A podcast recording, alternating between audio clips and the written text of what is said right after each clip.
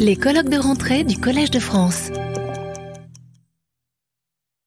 Comme vous savez, il y a eu une grande découverte euh, il y a à peu près cinq années euh, sur les ondes gravitationnelles. Donc euh, maintenant, nous allons parler d'ondes gravitationnelles qui sont un nouveau messager. En fait, jusqu'à présent, les astronomes utilisaient les ondes électromagnétiques, la lumière. Et là, les ondes gravitationnelles, qui sont une déformation de l'espace, vont nous donner d'autres renseignements, comme par exemple, lorsqu'il y a une fusion de trous noirs, on ne voit rien du tout en lumière, mais on va pouvoir avoir des renseignements. Donc, Luc Blanchet, qui est euh, directeur au CNRS, directeur de recherche de classe exceptionnelle, qui est un spécialiste mondial de ces ondes gravitationnelles. Il a permis de déchiffrer ces ondes. Il, a eu des prix, de nombreux prix, notamment le Special Breakthrough, le prix en physique pour les ondes gravitationnelles. Donc il va nous en parler euh, à toi, Luc. Merci beaucoup. Merci Françoise pour l'invitation. Donc nous allons, dans cet exposé, euh, apprendre à déchiffrer euh, les ondes gravitationnelles de façon un tout petit peu analogue au déchiffrement des langues et des écritures anciennes comme les hiéroglyphes. Comme le dit Françoise, en 2015 et 2017, il y a eu une révolution euh, très importante en astronomie avec la détection euh, directe sur Terre, par des expériences sur Terre, de euh, d'ondes gravitationnelles qui sont produites à des assez grandes distances en astronomie, pas des distances cosmologiques, mais des distances plus proches, mais néanmoins lointaines par rapport à notre système et notre galaxie. Euh, des ondes gravitationnelles qui sont produites par le mouvement euh, orbital et la coalescence, c'est-à-dire la fusion euh, de systèmes binaires d'étoiles compactes. Étoiles compactes, c'est-à-dire des étoiles qui sont gravitationnellement condensées, qui sont en fait soit des étoiles à neutrons, soit des trous noirs les étoiles à neutrons étant le résultat, euh, l'une des étapes finales de l'évolution d'étoiles massives, lorsqu'elles, en fin de vie, elles explosent en supernova, qu'il y a un effondrement gravitationnel qui s'arrête à une étoile euh, à neutrons.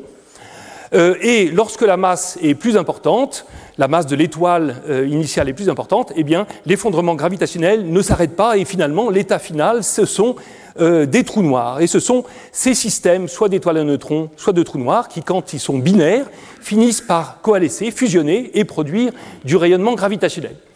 Alors, euh, c'est extrêmement intéressant pour l'astronomie parce que le rayonnement gravitationnel est très très différent et très complémentaire en fait du rayonnement électromagnétique qui a été le vecteur d'information principal de toute l'astronomie euh, traditionnelle jusqu'à maintenant. Euh, notamment les ondes gravitationnelles sont produites par le mouvement d'ensemble euh, de très grandes quantités de matière avec des masses très importantes, de plusieurs fois euh, la masse du Soleil ou plusieurs dizaines ou voire centaines de fois la masse du Soleil, à des vitesses relativistes, c'est-à-dire proches de la vitesse de la lumière. D'autre part, les ondes gravitationnelles ont cette propriété euh, très importante pour l'astronomie, c'est qu'elles euh, peuvent traverser de façon euh, impunément, disons, d'énormes quantités de matière, et donc on pense qu'avec les ondes gravitationnelles, on aura accès à de la, de, la, physique proche du Big Bang, avec l'émission d'ondes gravitationnelles primordiales, comme nous l'a expliqué Nabila dans l'exposé précédent. Donc toutes ces, toutes ces euh, toutes ces propriétés font qu'il y a une nouvelle astronomie qui est en train de voir le jour actuellement.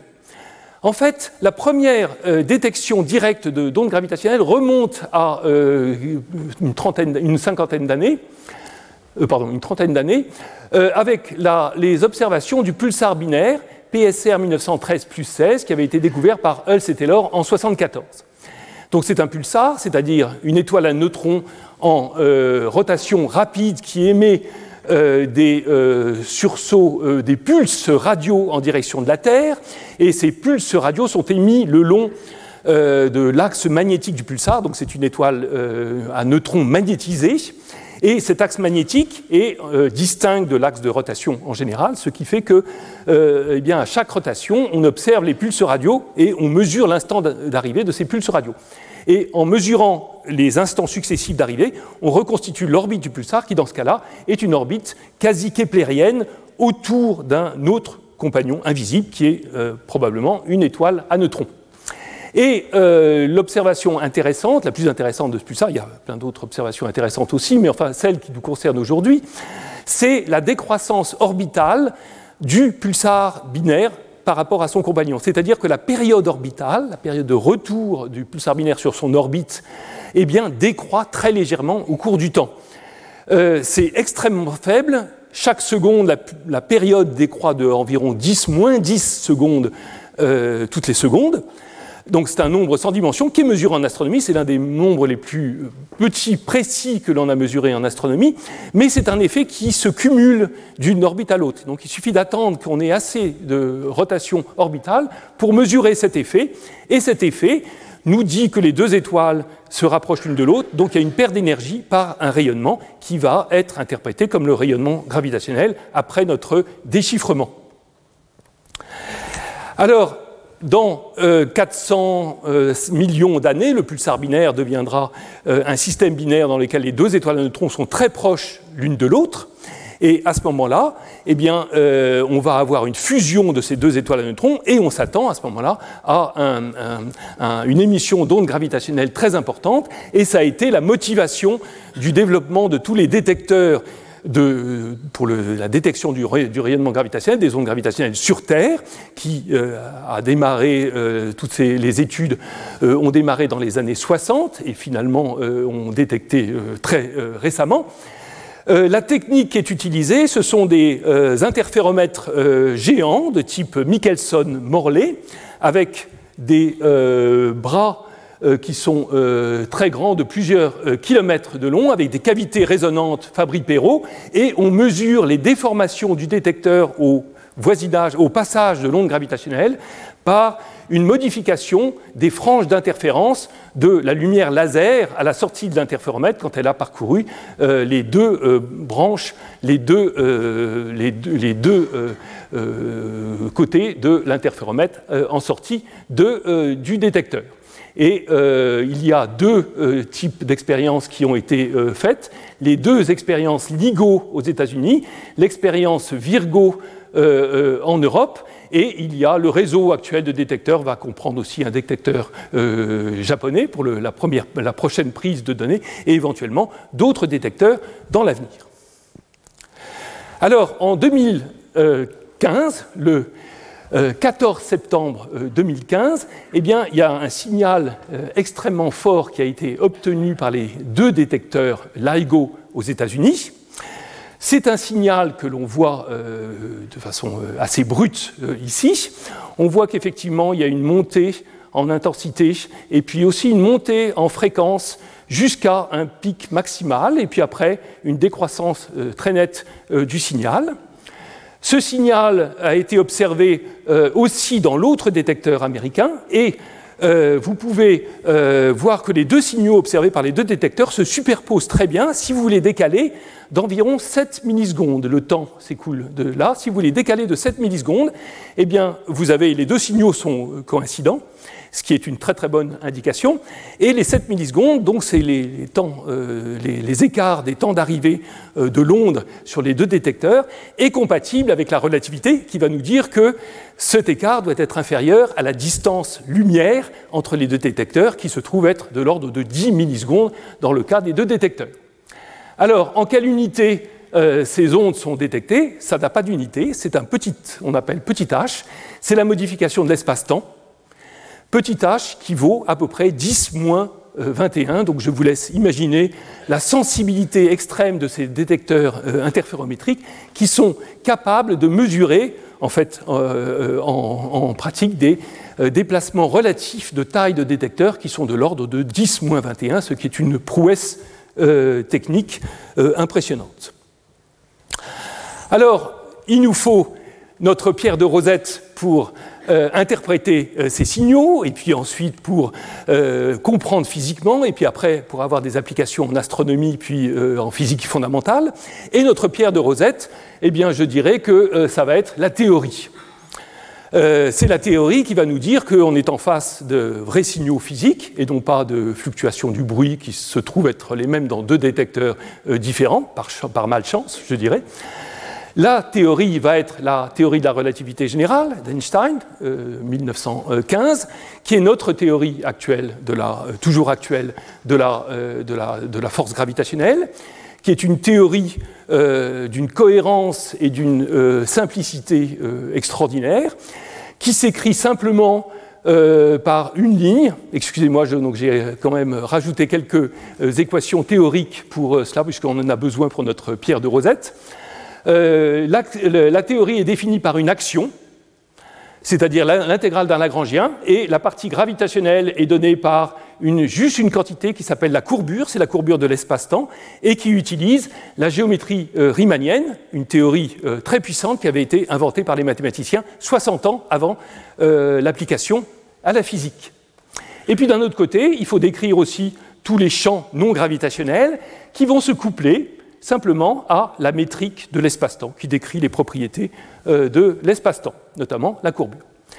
Alors cette théorie a été euh, déterminée après euh, des années de créativité intellectuelle absolument unique dans l'histoire des sciences par Einstein en 1915, simplement sur la base de satisfaire le principe d'équivalence d'Einstein, c'est-à-dire le principe, ce qui s'appelle euh, de façon moderne euh, l'ancienne universalité de la chute libre des corps. Tous les corps tombent dans un champ de gravitation de la même façon, indépendamment de leur composition, de leur nature, etc. C'est un principe fondamental, c'est la, la, bille de plomb et la, et la plume qui tombent de la même façon dans le champ de gravitation supplémenté par euh, une hypothèse que l'on retrouve la relativité restreinte de 1905 dans le référentiel en chute libre des corps. C'est ce qu'on appelle de façon, dans le jargon, l'invariance locale de Lorentz.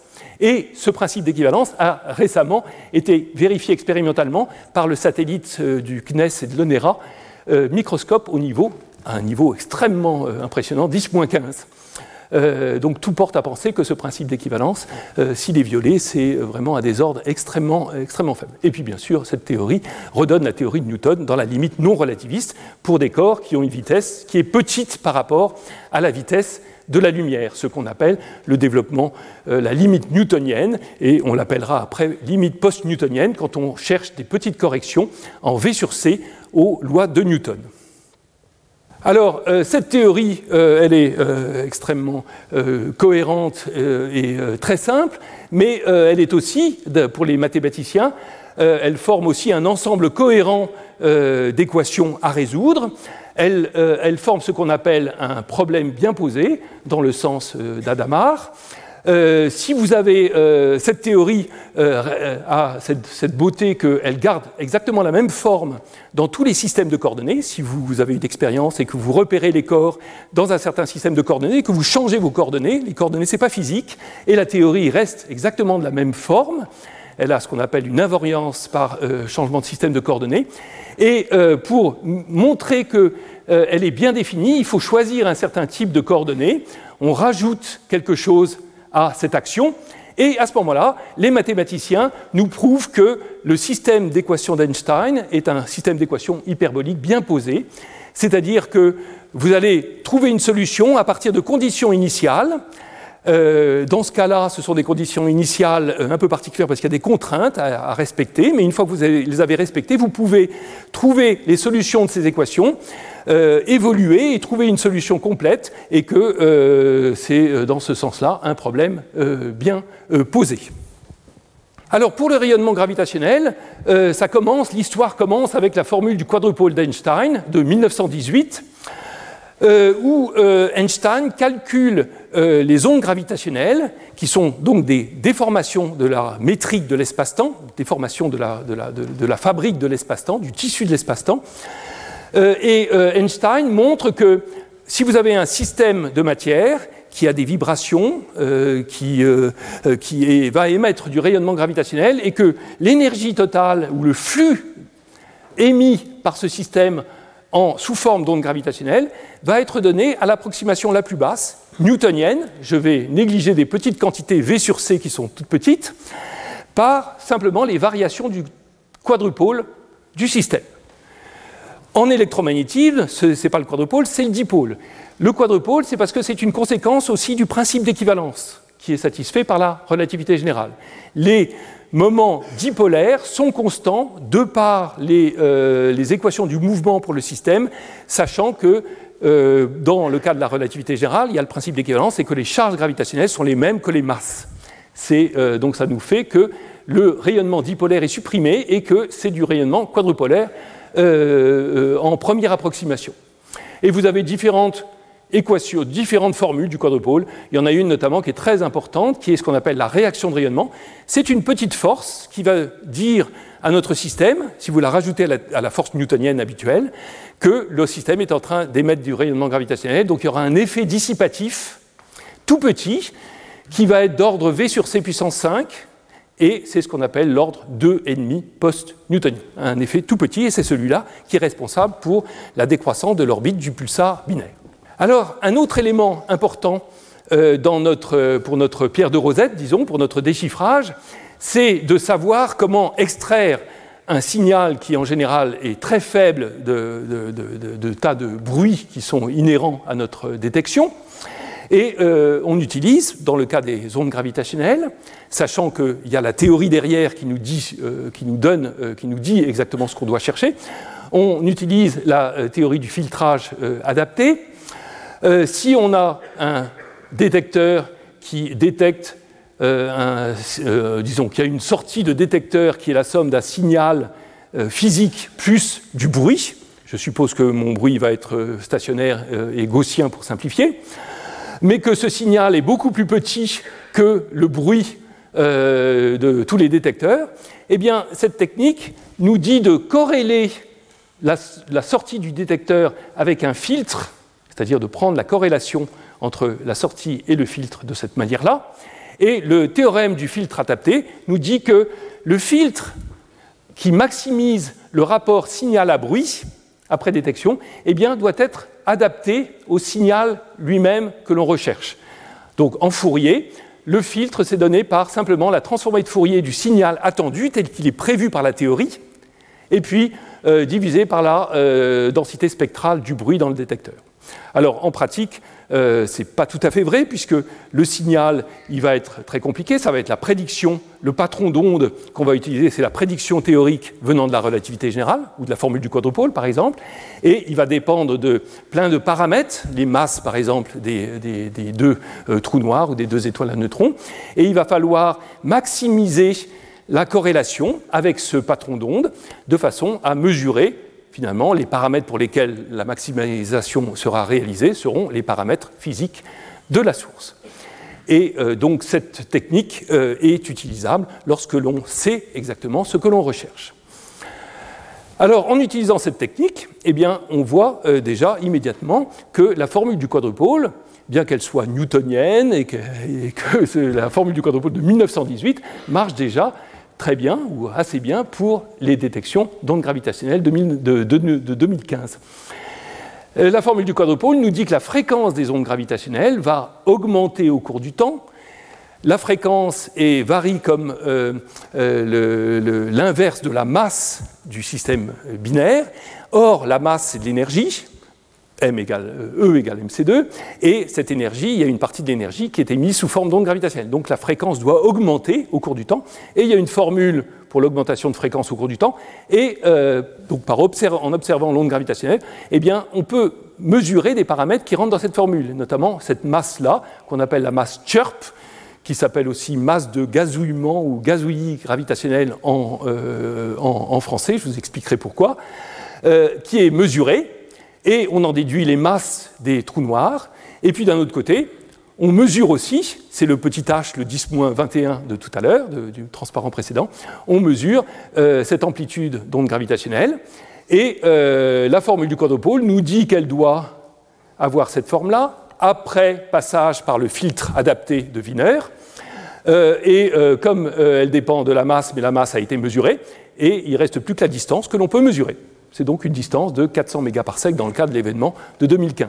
Encore une fois, c'est une grande distance en astronomie, mais qui reste euh, petite par rapport euh, à, à, des distances cosmologiques euh, avec un redshift de l'ordre de 0,1 seulement. Un redshift cosmologique de l'ordre de 0,1 seulement. Alors maintenant qu'on a notre théorie, eh bien, on peut aller un peu plus loin dans l'interprétation des signaux gravitationnels. Voilà les deux signaux qui ont été observés par les deux détecteurs Hanford et, et Livingstone aux États-Unis. Ils se superposent très bien, comme je l'ai dit. Euh, et puis, vous pouvez maintenant euh, les euh, ajuster par un modèle théorique issu de la relativité, par exemple relativité numérique pour la phase de fusion et puis relativité analytique avec des développements post-newtoniens pour la phase spiralante avant.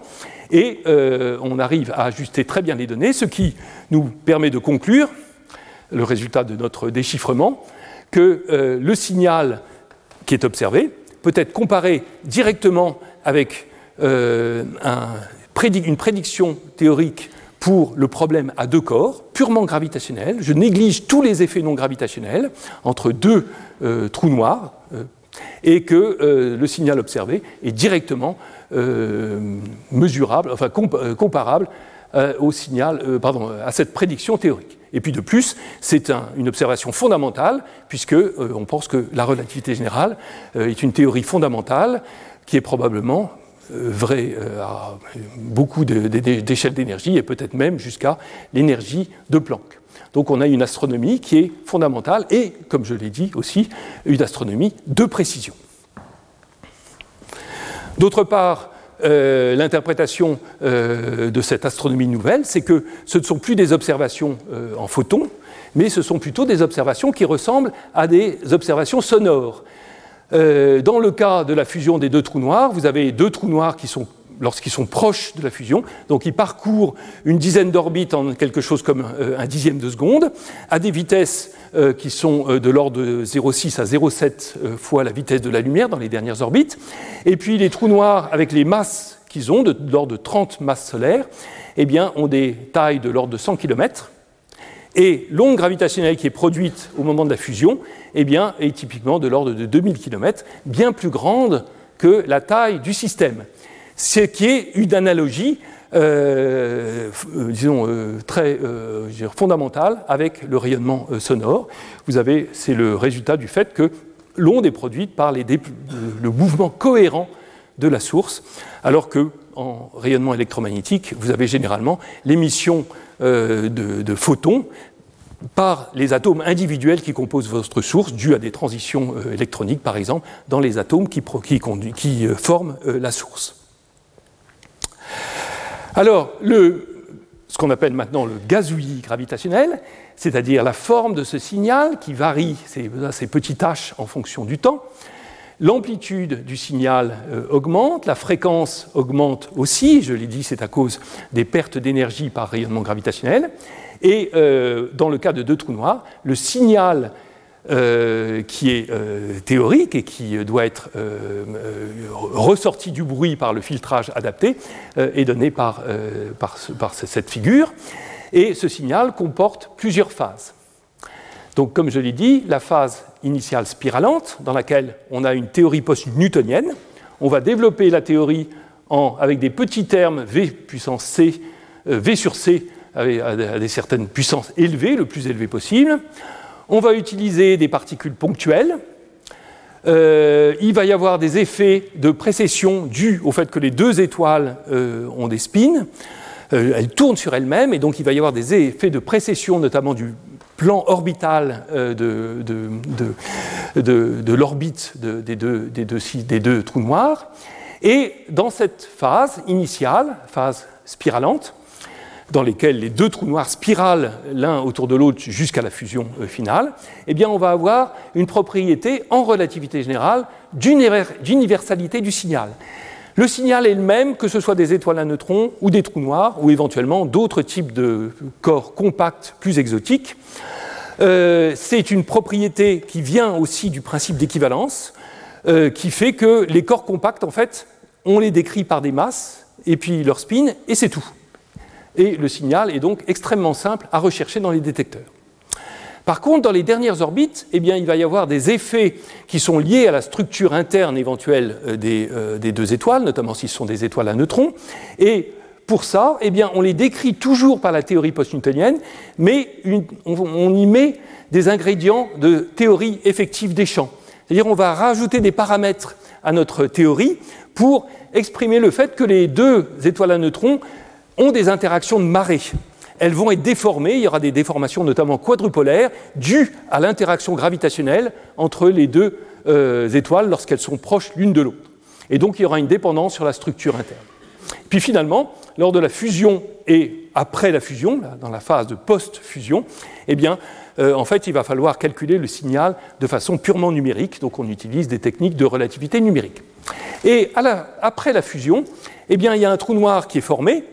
Et ce trou noir va encore euh, émettre des ondes gravitationnelles jusqu'à ce que euh, eh bien, toutes les, les, déformations non sphériques, si vous voulez, du trou noir soient émises sous forme d'ondes gravitationnelles et que l'état final devienne un trou noir stationnaire qui ne rayonne plus. Et d'après la relativité générale, eh bien, ce trou noir doit être un trou noir de Kerr qui est décrit uniquement par sa masse et par son spin.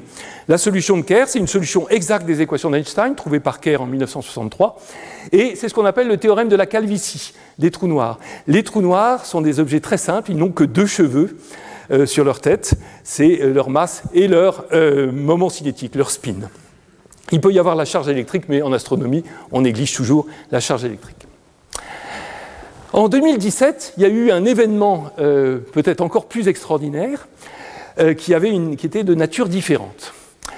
Il a été observé que euh, un signal était observé pendant beaucoup plus longtemps, de l'ordre de quelques minutes, et que c'est toujours un, même signal avec un chirp gravitationnel, mais avec des milliers de cycles observés ce qui correspond à des masses beaucoup plus faibles que dans l'événement euh, initial, plutôt des masses d'étoiles à neutrons. Donc ça, ce signal a été immédiatement interprété comme une coalescence de deux étoiles à neutrons, euh, avec le chirp caractéristique, et puis la montée en fréquence au voisinage de la coalescence, et puis formellement, on a l'impression que le signal diverge au moment de la connaissance. Ce n'est pas vrai, c'est parce que simplement là on a un modèle, on, imagine un modèle dans lequel on n'a juste que deux euh, particules ponctuelles. Il y a des effets de structure interne qui vont euh, apparaître là. Malheureusement, les détecteurs ne sont pas assez sensibles à ces hautes fréquences pour détecter le signal. Mais euh, néanmoins, alors avec cette courbe-là extrêmement précise, on mesure les masses de façon très très précise, ces masses sont compatibles avec des masses d'étoiles à neutrons, et on mesure aussi à partir du signal, comme je l'ai dit, la distance qui est 40 mégaparsecs. Alors, à la phase finale de la connaissance de deux étoiles à neutrons, vous avez des effets très très compliqués de structure interne. Avant, eh bien, euh, c'est le même signal que pour des trous noirs, mais là, eh bien, euh, il y a de, tout le détail euh, de la composition des étoiles dans l'intérieur, la croûte et éventuellement des descriptions de, de superfluides à l'intérieur des étoiles à neutrons, et surtout l'équation d'état de la matière nucléaire au centre des étoiles à neutrons, qui n'est pas connue, eh bien, font qu'il y a euh, une complication et un signal très compliqué.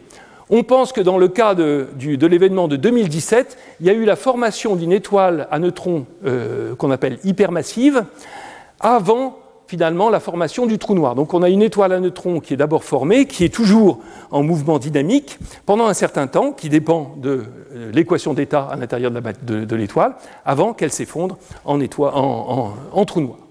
Et puis euh, il y a aussi plein d'effets qui sont liés au spin, euh, qui sont des modulations de l'amplitude, etc., qui sont très compliqués à prendre en compte pour les détections.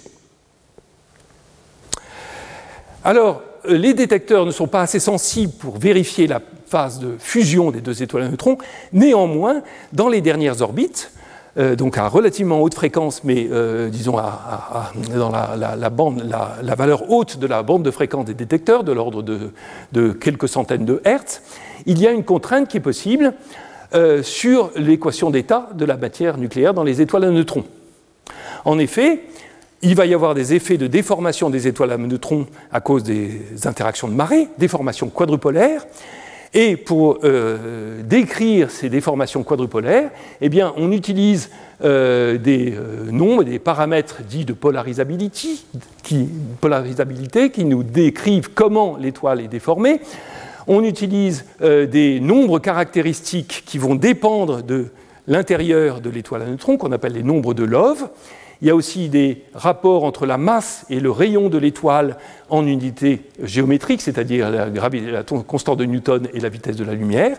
Et euh, ce sont ces paramètres-là qui dépendent de la structure interne de l'étoile, notamment l'équation d'état, et qui sont mesurés. En fait, actuellement, euh, en fait, ils ne sont pas complètement mesurés, ils sont contraints. C'est-à-dire que les détecteurs montrent que, en fait, euh, si vous avez des équations d'état qui sont euh, trop euh, dures, c'est-à-dire qu'elles offrent beaucoup de résistance à la contraction gravitationnelle, aux forces gravitationnelles, et ce qui implique que les étoiles sont relativement grosses, peu compactes, disons, eh bien, ces équations d'état sont exclues. Ce qui, est favorisé par les observations, c'est que ce sont des équations d'état molles qui donc offrent peu de résistance au champ de gravitation et donc pour lesquelles les étoiles sont plus compactes, et ce sont celles-là qui sont, euh, qui sont favorisées par les observations. Donc ces contraintes qu'on a sur ces paramètres de polarisabilité, qui sont donc des contraintes sur euh, l'équation d'état euh, des étoiles à neutrons, sont des mesures extrêmement intéressantes qui vont se développer beaucoup dans l'avenir. Alors cet événement a aussi été extraordinaire parce que c'est le début de l'astronomie multimessagère. Juste après la coalescence des deux étoiles à neutrons telle qu'elle est vue par les détecteurs gravitationnels, il y a eu un sursaut gamma qui a été détecté 1,7 secondes après la fusion pardon, par les satellites euh, Fermi et Intégral. Et euh, ce sursaut gamma, en fait, euh, est un sursaut, euh, c'est le plus proche sursaut gamma dont la distance soit connue, 40 mégaparsecs, ce qui est donné par les détecteurs gravitationnels. c'est un sursaut gamma qui paraît très très faible, mais simplement parce qu'il est très proche euh, on pense que finalement le, sursaut gamma a raté la Terre. On voit le sursaut gamma uniquement de côté par rapport euh, à la direction euh, par laquelle il a été émis, qui est la direction d'un jet relativiste qui doit être perpendiculaire au mouvement, au plan orbital de rotation des deux étoiles à neutrons. Donc c'est un sursaut gamma qui est, qui est exceptionnel par sa distance et par les informations qu'il nous donne.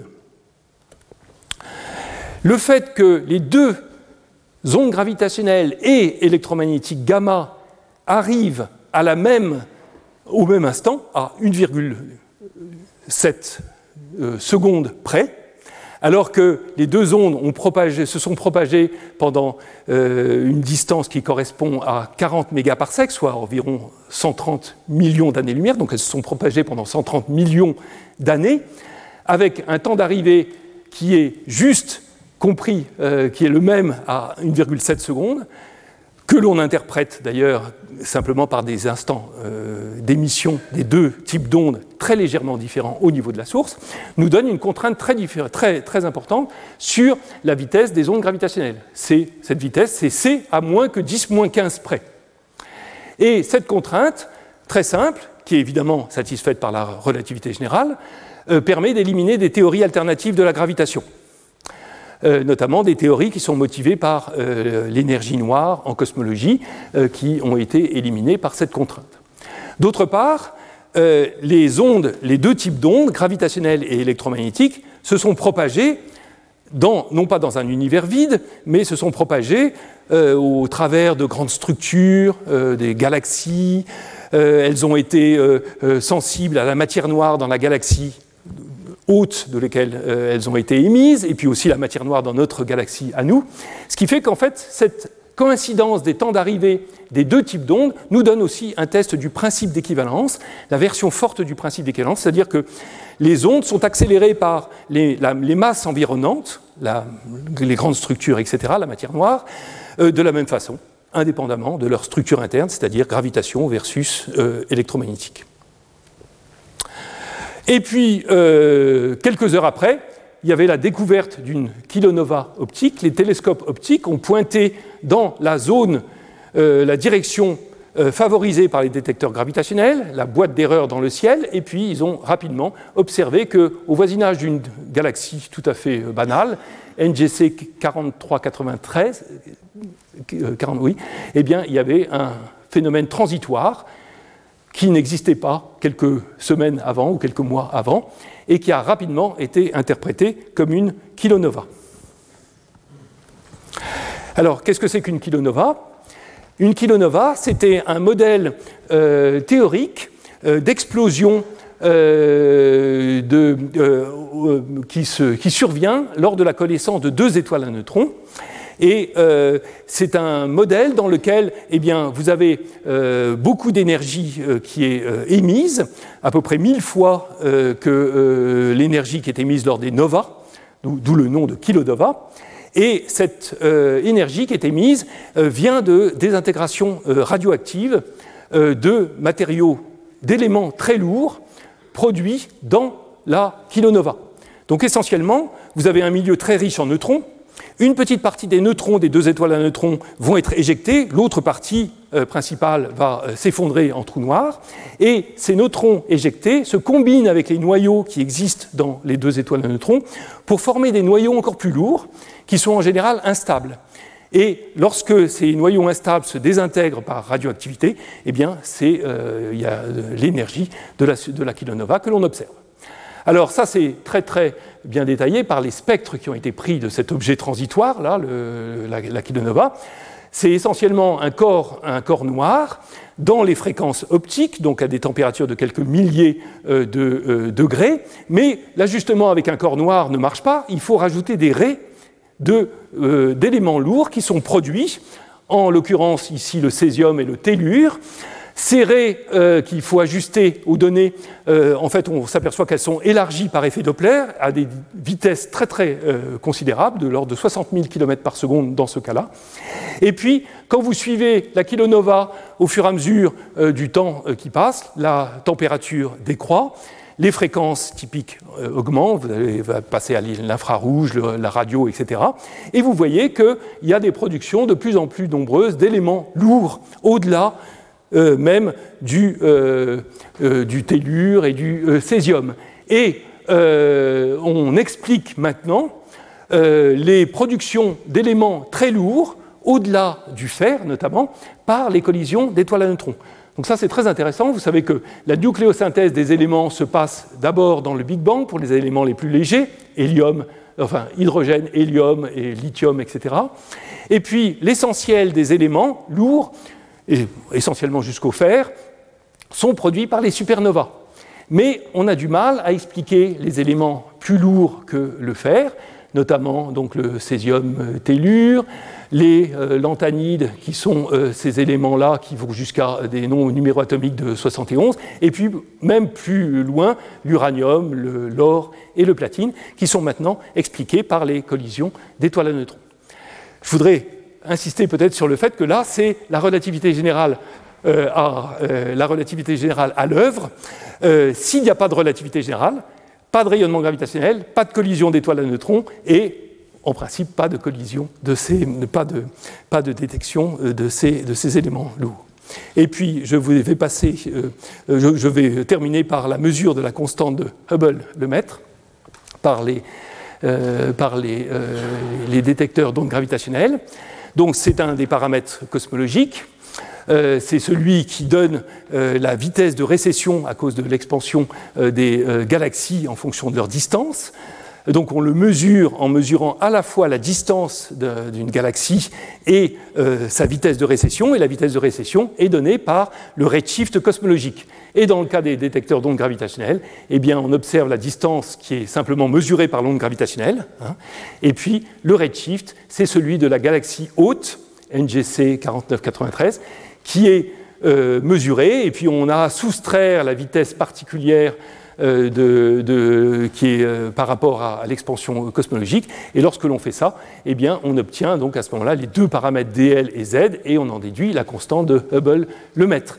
Et ça, c'est particulièrement intéressant parce que, en fait, à l'heure actuelle, il y a une tension entre différentes mesures de euh, cette constante-là par des méthodes purement électromagnétiques. Il y a d'une part les mesures en cosmologie avec le satellite Planck qu'a décrit Nabila dans l'exposé précédent, et puis des, mesures directement avec les décomptes de supernovae dans l'univers local qui donnent des valeurs de H0 qui sont un tout petit peu différentes, et pour l'instant c'est un problème que l'on ne comprend pas, et les ondes gravitationnelles devraient permettre de trancher euh, la question dans les années qui suivent.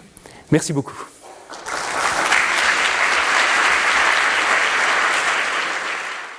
Retrouvez tous les contenus du Collège de France sur www.colège-2-france.fr.